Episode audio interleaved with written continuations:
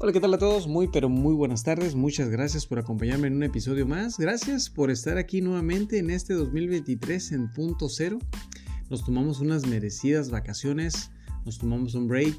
El 2022 fue un año bastante arduo, de mucho trabajo, este, en vida personal y obviamente en la vida laboral.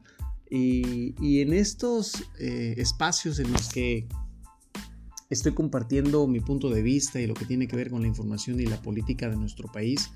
Eh, creo que era importante también de, ahora sí como se dice en el norte, desafanarnos, desconectarnos, porque es mucho lo que sucede, eh, son muchos puntos de vista, la mente obviamente mm, pasa a través de un estrés eh, debido a, a que cuando tú tienes un debate con otra persona que no está a favor y que a veces eh, la oposición o la gente que está con la oposición, con los ultraderechistas, eh, pues tienen muy definido, ¿no? Que este tipo de gobierno no les gusta.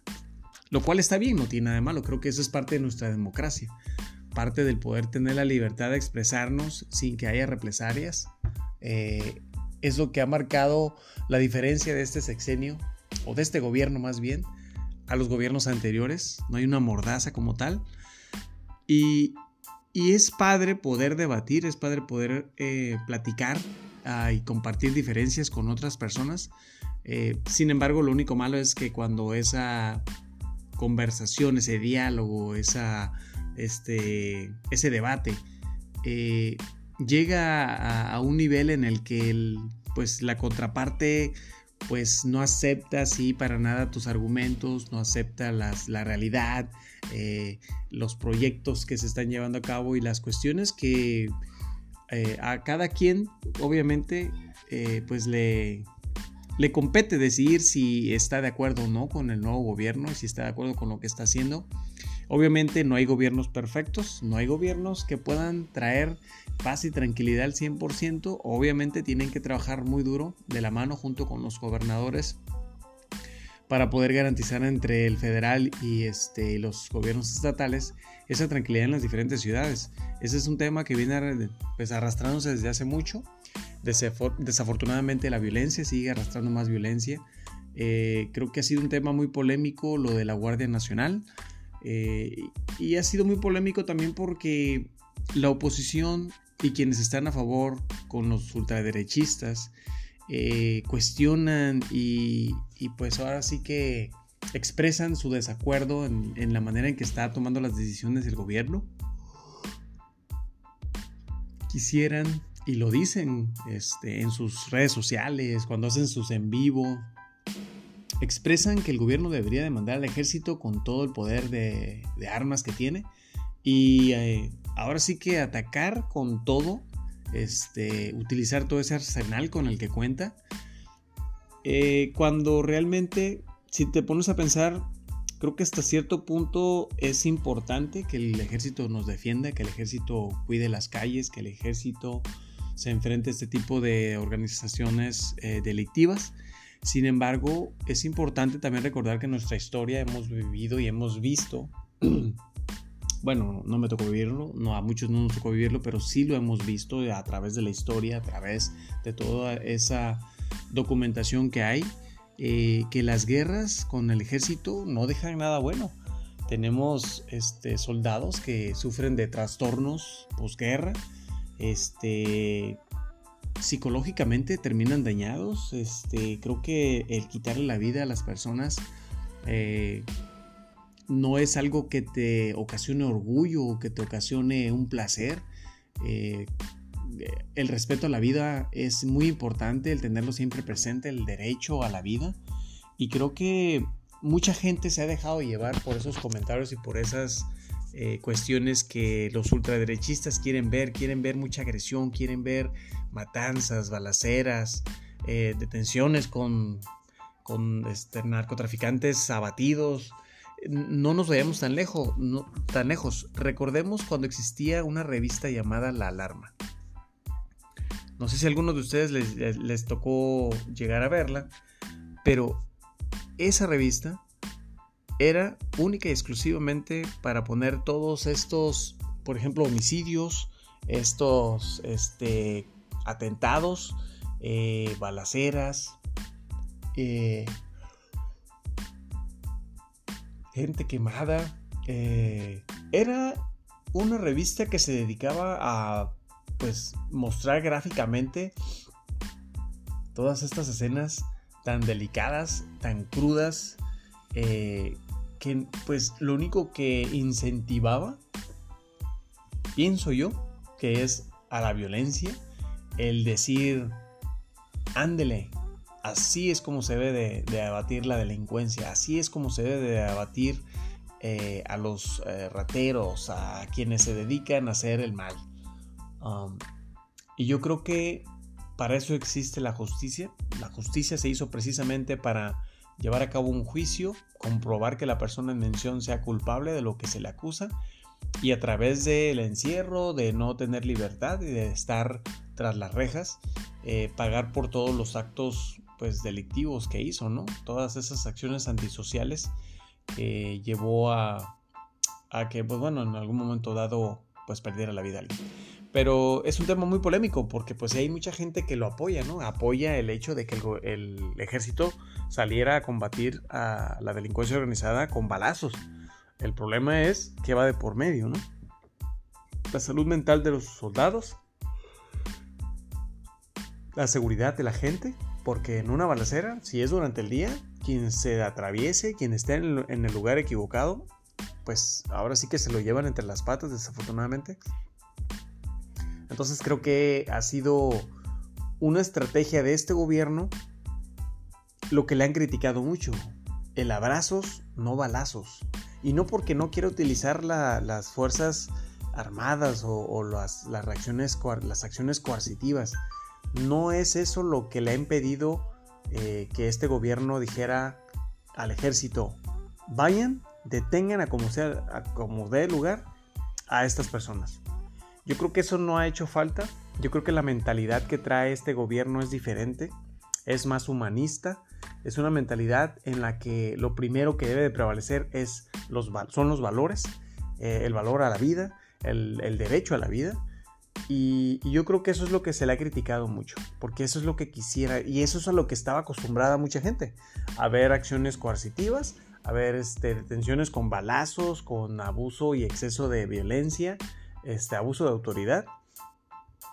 Entonces creo que lo que se llevó a cabo hace unos días, ya que esto va encaminando a ese punto, eh, en cuanto a la detención de, uno de los hijos del Chapo Guzmán, eh, de Ovidio, eh, ha traído también mucha polémica, fíjense cómo son las cosas.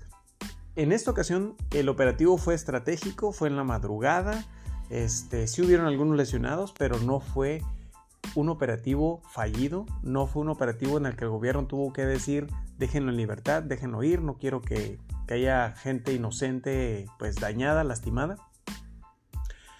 Y pues bueno, ahora se lleva a cabo la detención, lo llevan al, altiplano en la Ciudad de México y originalmente se había dicho que se iba a ir extraditado a Estados Unidos y de ahí obviamente pues se politizó y se empezó a decir que era obviamente una estrategia política y sí, sí tiene parte de eso razón.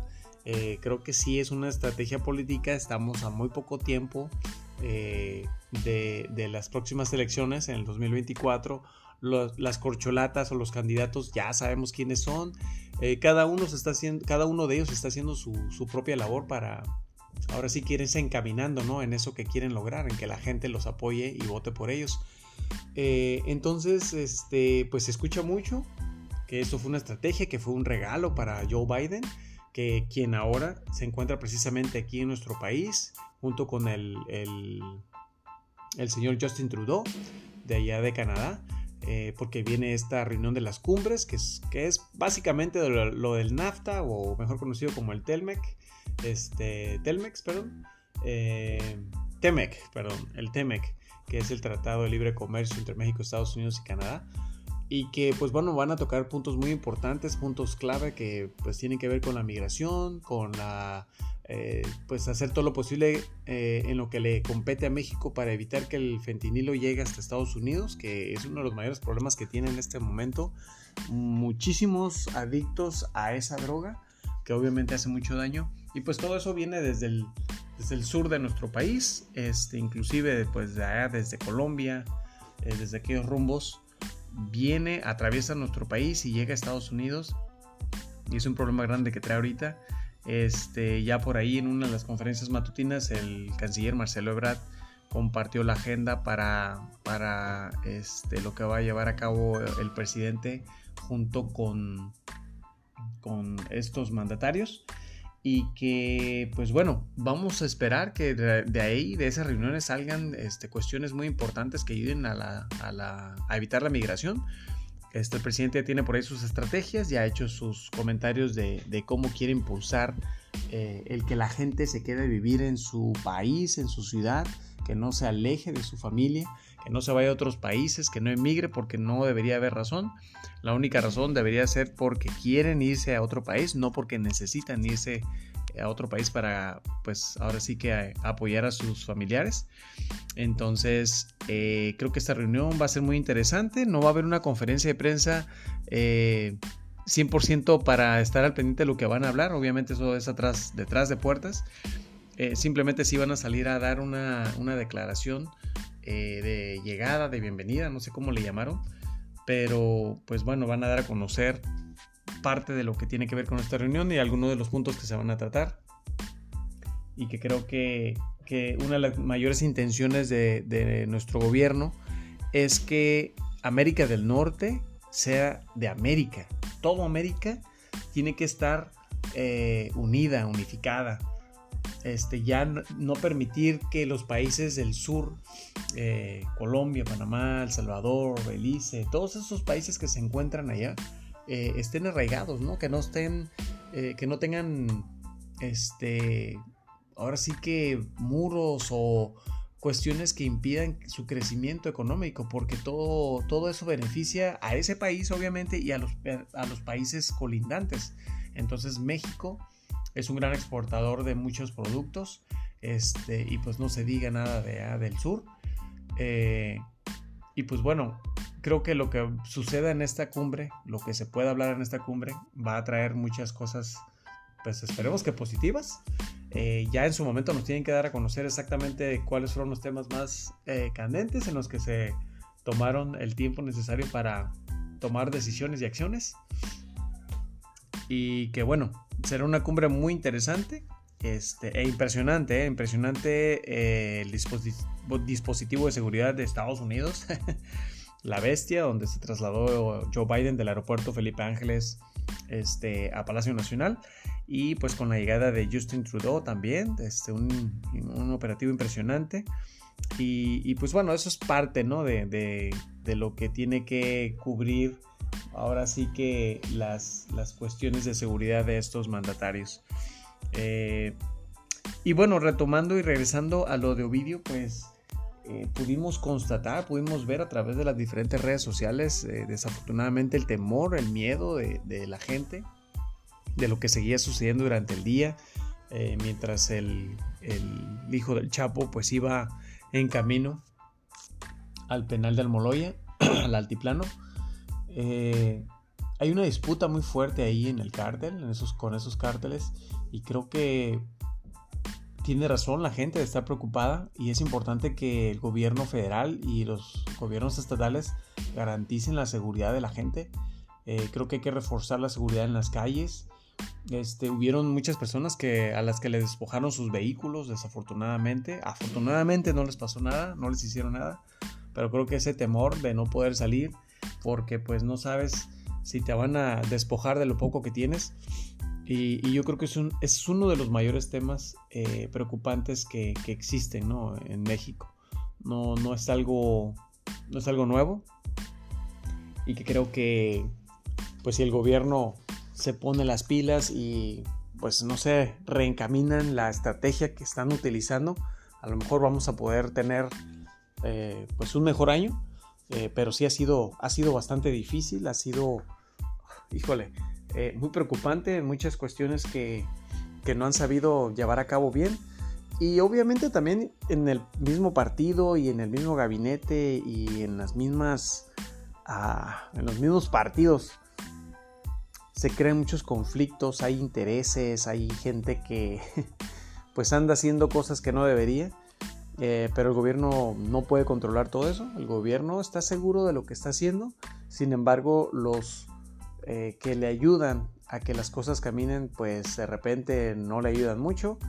Pero bueno, creo que esa parte es importante que, que se conozca y que, pues bueno, eh, no se deje de observar y no se deje de, de analizar porque son cuestiones que a todos nos preocupan y nos ocupan.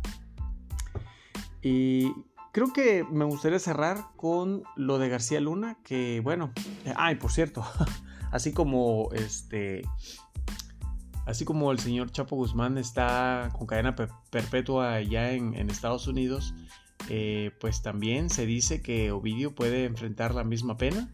Eh, por diferentes cuestiones, ¿no? Pero Estados Unidos se lo quiere llevar a, allá para juzgarlo en una corte americana, obviamente.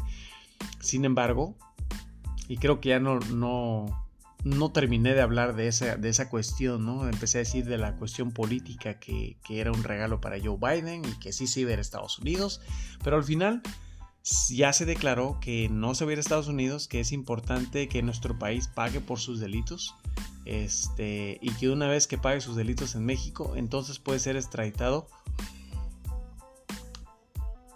a Estados Unidos. Eh, y creo que eso es la parte más polémica que ha dejado mucho que desear, que la gente ha, que ha cuestionado. Porque desafortunadamente en México muchos capos se han escapado de la cárcel. Y ese es el mayor de los temores, ¿no? Que, que esta persona se escabulla, se, corrompa a toda una estructura eh, de seguridad que se supone que su labor es prevenir que no se salgan ahí, cuidar de que no se salgan más bien. Eh, y sin embargo, pues hay una incertidumbre, no sabemos qué vaya a pasar. Estados Unidos lo quieren Estados Unidos porque quieren que allá esté encerrado y pague cadena perpetua. Eso es la, la pena que está contemplando Estados Unidos en darle al hijo del Chapo Guzmán. Eh, pero en el caso de, aquí de México, nuestro país, no sé cuántos años le vayan a querer imputar. Eh, toda una investigación se tiene que llevar a cabo y quieren, quieren que pues todo esto cuando suceda se lleve a cabo aquí. Y pues bueno, vamos a ver qué es lo que sucede, porque sí, sí de repente deja mucho que desear. Eh, algunas cuestiones que hacen pues los diferentes personajes, ¿no? Por ejemplo como el fiscal, este y bueno los, los jueces que van a tener que en su momento decidir eh, qué tipo de consecuencia y castigo va a tener esta persona. Pero bueno, creo que lo más importante es que podamos ver resultados eh, y que esos resultados no se vean mermados, que no se vean mermados como pues con la liberación de este tipo de personajes o que se les dé la garantía de que no van a estar en prisión con tal de que den información y van a estar libres. Entonces, yo creo que hay muchas cosas que esperemos que se hagan mejor, que se hagan bien. Eh, no, no, podemos adelantarnos a decir cómo van a quedar las cosas, cómo van a suceder, pero pues bueno, ya tenemos un inicio con la detención de este, de este personaje. Y, que bueno, y que así como hay puntos de vista eh, que están conformes y que están de acuerdo en cómo se llevaron las cosas a cabo y que esté detenido y que están seguros de que no se, van a, no se va a escapar, así también tenemos obviamente la contraparte que pues simplemente dicen es una cuestión política, es una cuestión política del presidente, se acercan las elecciones, no no deberían de permitirle que este tipo de acciones las, las, este, las expongan tanto porque distrae a la gente de la realidad. Eh, y ustedes saben, ¿no? Los, los, la contraparte, la ultraderecha, los conservadores, todos estos neoliberales, pues obviamente van a salir a decir una sarta de cosas. Pero bueno, eso es parte de la libertad de expresión, parte de nuestra democracia y ¿saben qué me da gusto? Este, ya me estaba despidiendo, pero ¿saben qué me da gusto? Que, eh, que el presidente Joe Biden haya podido aterrizar en el Felipe Ángeles, un aeropuerto que eh, yo no tengo el gusto de, pues, de haber ido todavía para allá, pero que quienes eh, han viajado y a través del gobierno, a través de sus videos que comparte, Eh, es una megaestructura impresionante. Es, ese fue un megaproyecto. Un megaproyecto que va a traer infraestructura económica ah, para ese estado y que va a amortiguar el flujo de la gente. Este, no va a haber tanto caos como había. O sea, hay miles y millones de habitantes allá. Este, y creo que esto va a minorar un poco esa carga. Y, que, bueno, eh, a pesar de haber sido muy, muy criticado el proyecto y, desalentado porque se estaban perdiendo miles de millones de pesos en inversión, eh, y que, pues bueno, la, contraparte quería que el gobierno tuviera un terminal al aeropuerto del lago de Texcoco, que también es otro tema polémico, y que, pues bueno, cómo construir un aeropuerto internacional en un lago cuando hay de por sí ya inundaciones desde hace mucho. Eh, la inversión iba a costar más de 300 mil millones de pesos. Eh, el haberla cancelado costó 120 mil millones de pesos, se ahorraron. Eh, una buena cantidad de dinero por no haberle invertido más a ese lago. Ahora se está volviendo en una zona ecoturística, una zona de reserva en donde están trasplantando el tipo de flora que existe en esa área, la están adecuando para que pueda la gente ir a visitar. Este, se está aprovechando la tierra, se está aprovechando la vegetación para que se proteja y a la vez quede eh, como una zona turística hermosa y no solamente para el extranjero. ¿eh? Esa cuestión turística eh, significa para la misma gente que vive en los alrededores, porque es triste ver que en nuestro país tenemos tantos lugares tan bellos, tantos lugares tan hermosos y que no los visitamos y muchas veces ni siquiera sabemos que existen. Entonces creo que es una manera de promocionar y alentar a la gente a que vaya, a que visite los lugares turísticos de tu entidad, de tu estado, de tu municipio y pues obviamente después eh, puedes ir a visitar otros estados en donde también hay muchos lugares hermosos. Entonces eh, creo que toda esa parte que, el gobierno está llevando a cabo es importante y, está muy bien. Aunque a la ultraderechista no le gusta, aunque a la gente a favor del, de, estos eh, nefastos eh, que estuvieron durante mucho tiempo robándose del erario público, eh, donde querían privatizar todo, pues bueno, ahora no tienen ni cómo hacerlo. Ahora sí ya, afortunadamente, eh, el nuevo gobierno llegó en un momento importante de nuestra historia, de nuestro país, y que bueno, vamos a esperar que se, que se termine este sexenio, que termine su mandato ante Manuel López Obrador, y pues hacer un análisis. Hay que hacer un análisis al final de su sexenio para ver todo lo que hizo y hacer una balanza eh, para ver qué tan bueno fue el gobierno, qué cosas impulsó y, proyectó para que en el 2024 se continúe con esos proyectos. Porque esa es una, es, es parte de la cuarta transformación, es parte de esa transformación que este gobierno quiere llevar a cabo. ¿no? Iniciarla, sentar las bases con convicciones, con, con la visión de que sí se va a lograr y con la continuidad, que es muy importante, porque si hay continuidad, esos cambios van a ir pasando paulatinamente, poco a poco, pero se van a llevar a cabo. Entonces, eh, creo que todo eso es muy importante. Y pues bueno, espero que el tema haya sido de sagrado. Eh, gracias, gracias por haberme escuchado, gracias por estar aquí. Como siempre les digo, no dejen de, estar eh, al pendiente de los episodios. Cuídense mucho, compartan, platiquen, debaten debatan, perdón. Y pues bueno, nos vamos a escuchar en el próximo episodio. Hasta la próxima.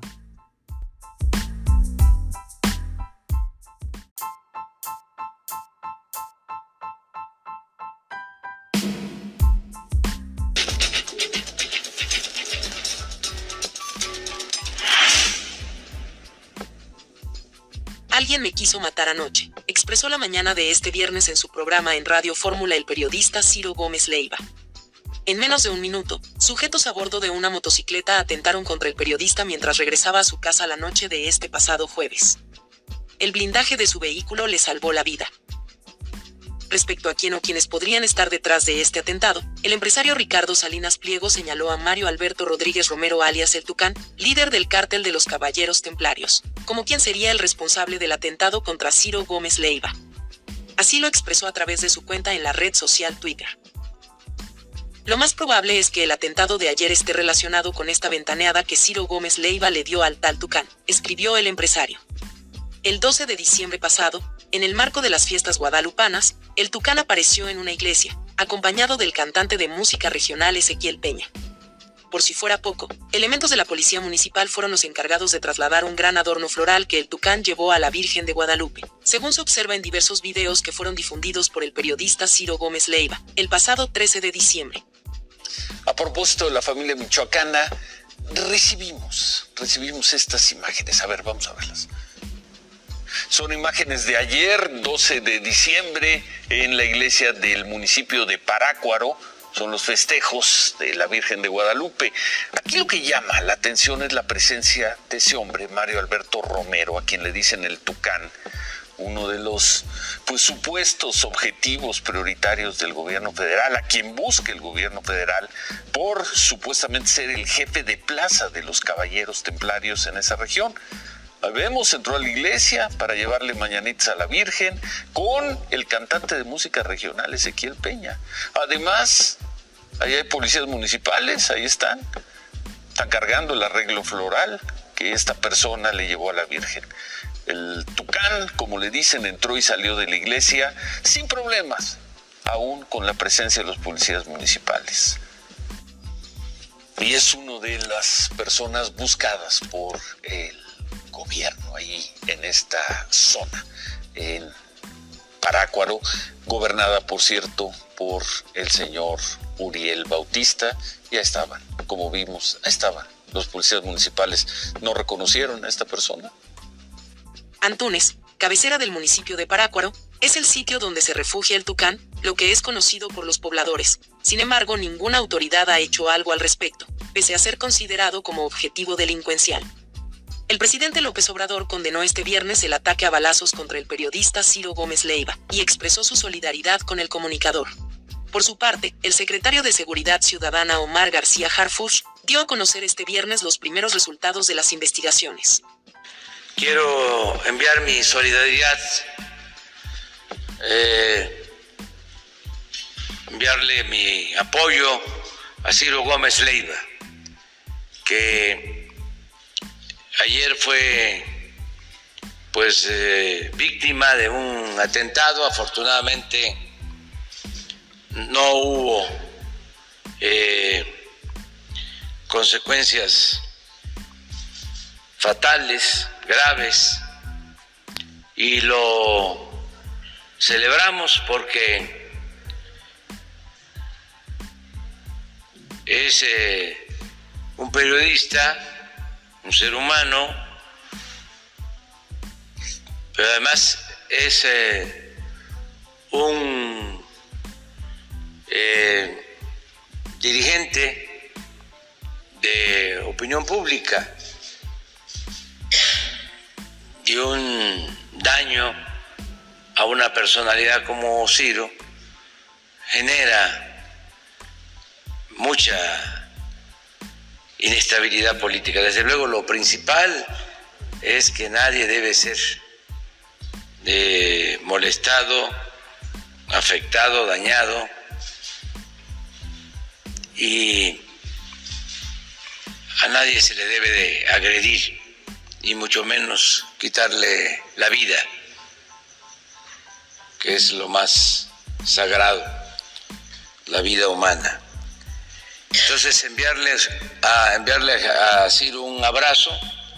Eh, tengo información que se está haciendo la indagatoria desde anoche, se está haciendo la investigación, le corresponde al gobierno de la Ciudad de México y ya tiene este, un avance ya hay eh, la identificación de una moto, de un vehículo, y se va a llevar a cabo toda la investigación como eh, lo hacemos siempre, que no quede ningún atentado,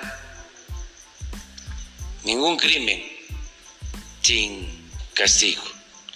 Entonces, vamos a darle seguimiento a este asunto y lo más importante es expresar nuestra solidaridad, decirle a Ciro que no está solo.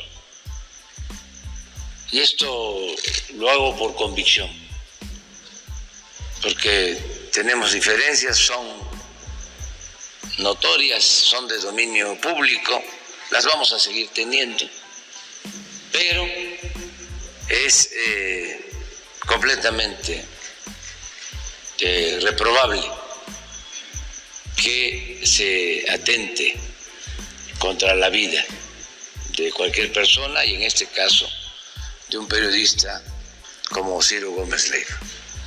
Entonces, dicho todo esto, eh, repito, se está investigando, ya la jefa de gobierno está actuando, el jefe de la policía, la Fiscalía del Distrito Federal, ya se está eh, haciendo la investigación y vamos a estar informando. Básicamente el gobierno de la ciudad va a estar informando sobre este asunto. Día de hoy queremos nuevamente condenar el atentado a la vida del periodista, líder de opinión Ciro Gómez Leiva. Eh, como saben ya, desde ayer en la noche estuvimos en contacto con él, brindándole toda la protección que requiere y todo el apoyo, nuestra solidaridad y apoyo.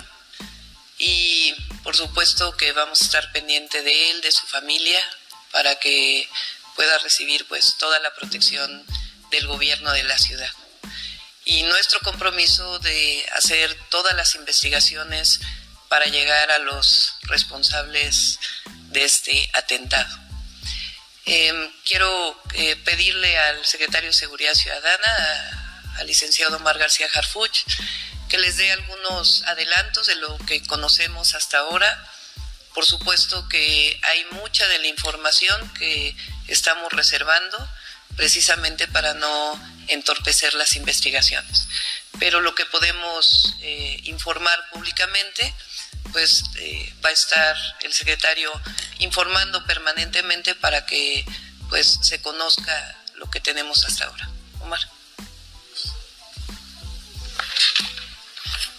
Su permiso, doctor. Muy buenos días a todas y todos. Antes que nada, como ya lo mencionó la doctora, queremos que la ciudadanía en general y también todas las periodistas y periodistas, eh, mujeres periodistas y hombres periodistas de este país sepan que vamos a disponer de todas nuestras capacidades operativas y de investigación para detener a los responsables de este lamentable y cobarde hecho. El Centro de Comando y Control Poniente emitió la alerta de disparos en la colonia Florida de Álvaro Obregón. De manera inmediata, los mandos de la policía llegaron al lugar encabezados también por el subsecretario de Operación Policial. Él acudió al sitio junto con un equipo especializado para recabar información.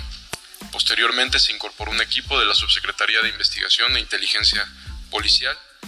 En el lugar donde se recuperaron los, los casquillos percutidos, se inició la investigación y asimismo, derivado del análisis de las cámaras de videovigilancia, se cuenta con la siguiente información.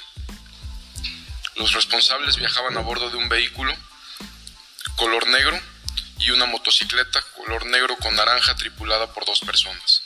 Se pudo verificar que la motocicleta ya venía al señor Ciro Gómez Leiva.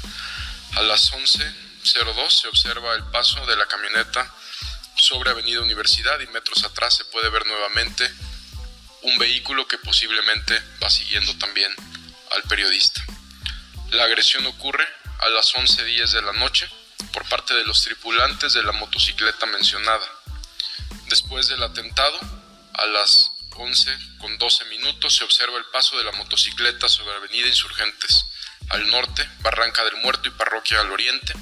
A las 11.18 se le observa sobre eje 8 Sur entre Coyoacán y Amores.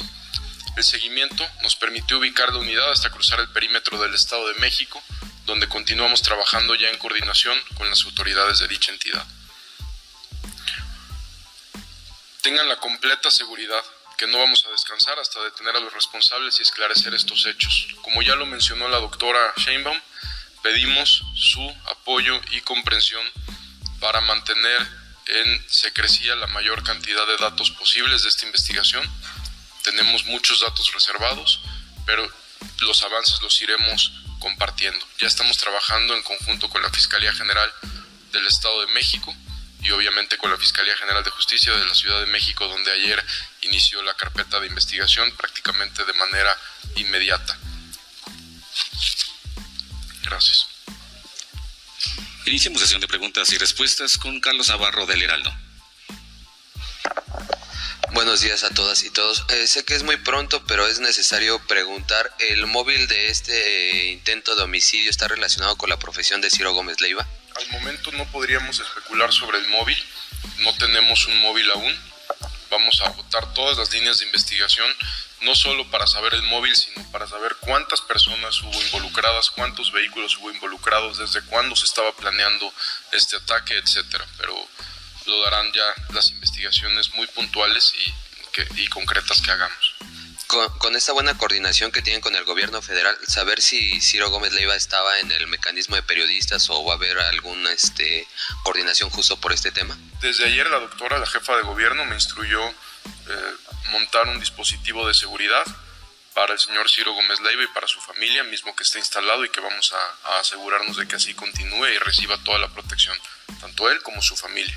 Y por último, eh, en la escena de, este delito, ¿cuántos casquillos se encontraron? Al momento dos. En el lugar no descartamos que haya más. Justo en el lugar donde, donde hay una agresión hay dos casquillos.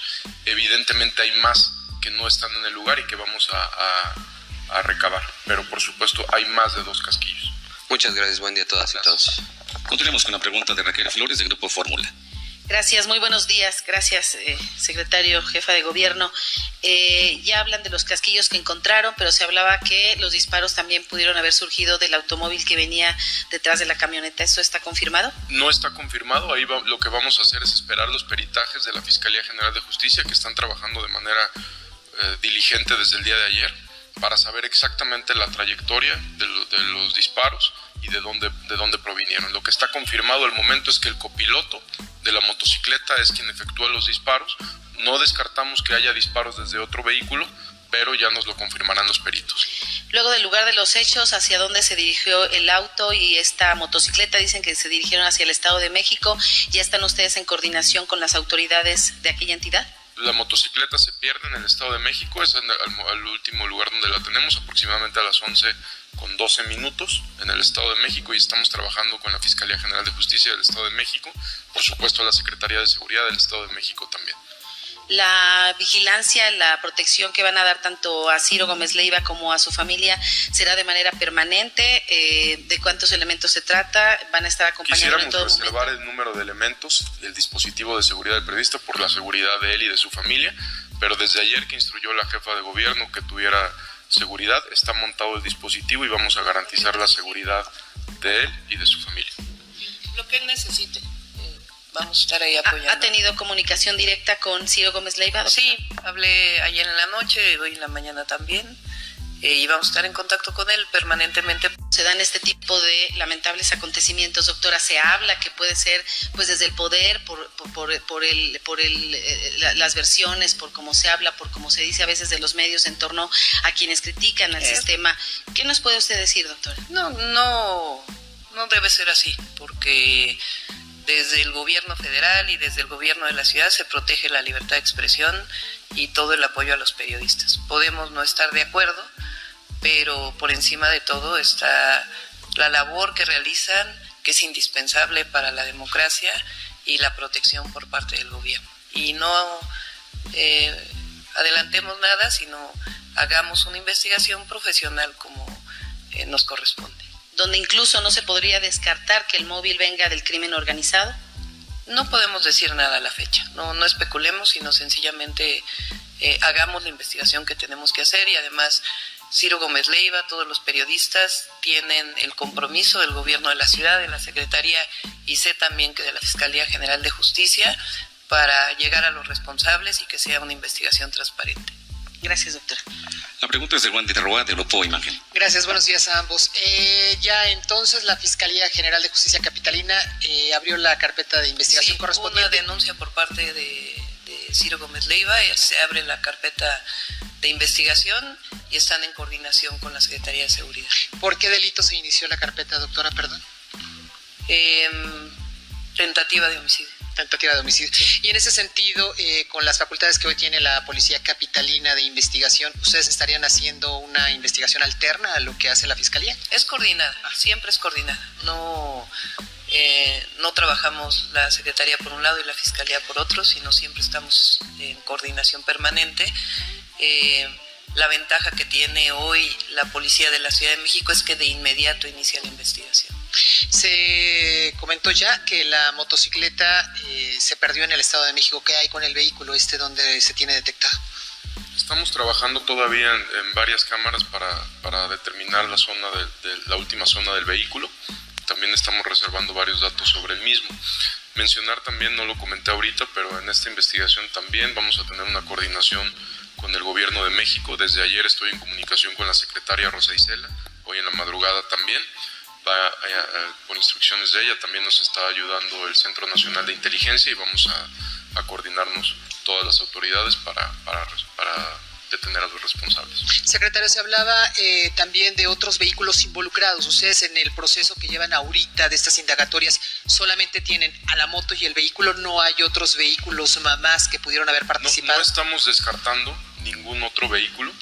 Lo que vamos a hacer es trabajar en un análisis muy claro como saben, esto tiene apenas unas horas, eh, menos de 12 horas que ocurrió el hecho, entonces queremos no dar lugar a la especulación, sino a una investigación profesional, concreta y darles a ustedes datos precisos.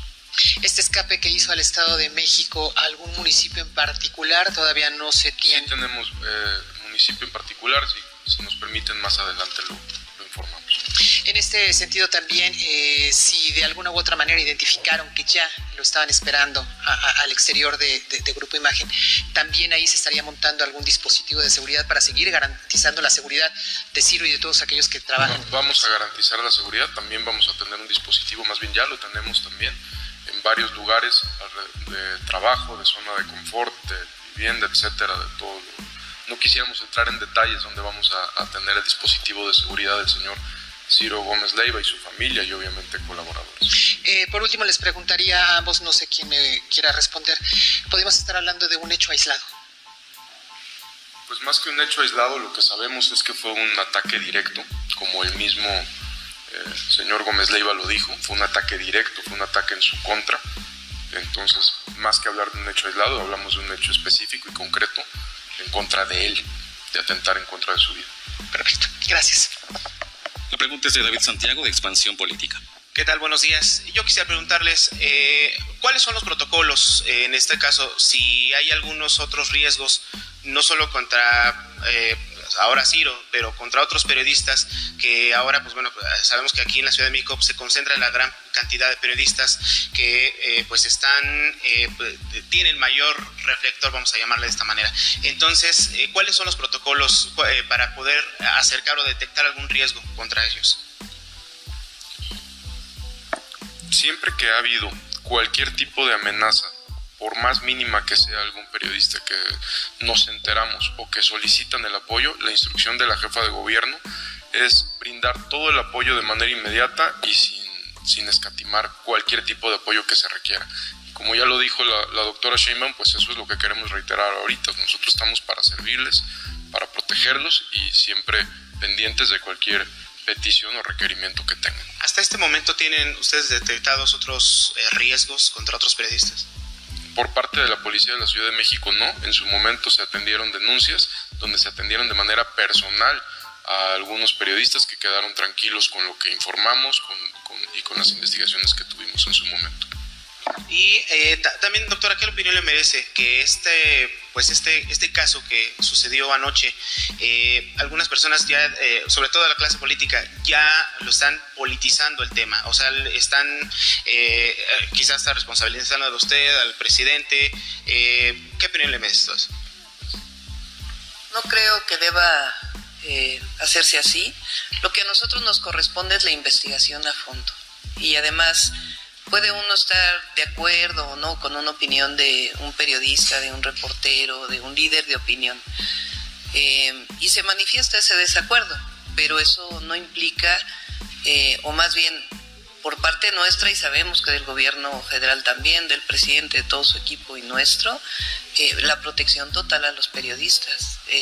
para nosotros la libre expresión es sagrada y hay que protegerla siempre.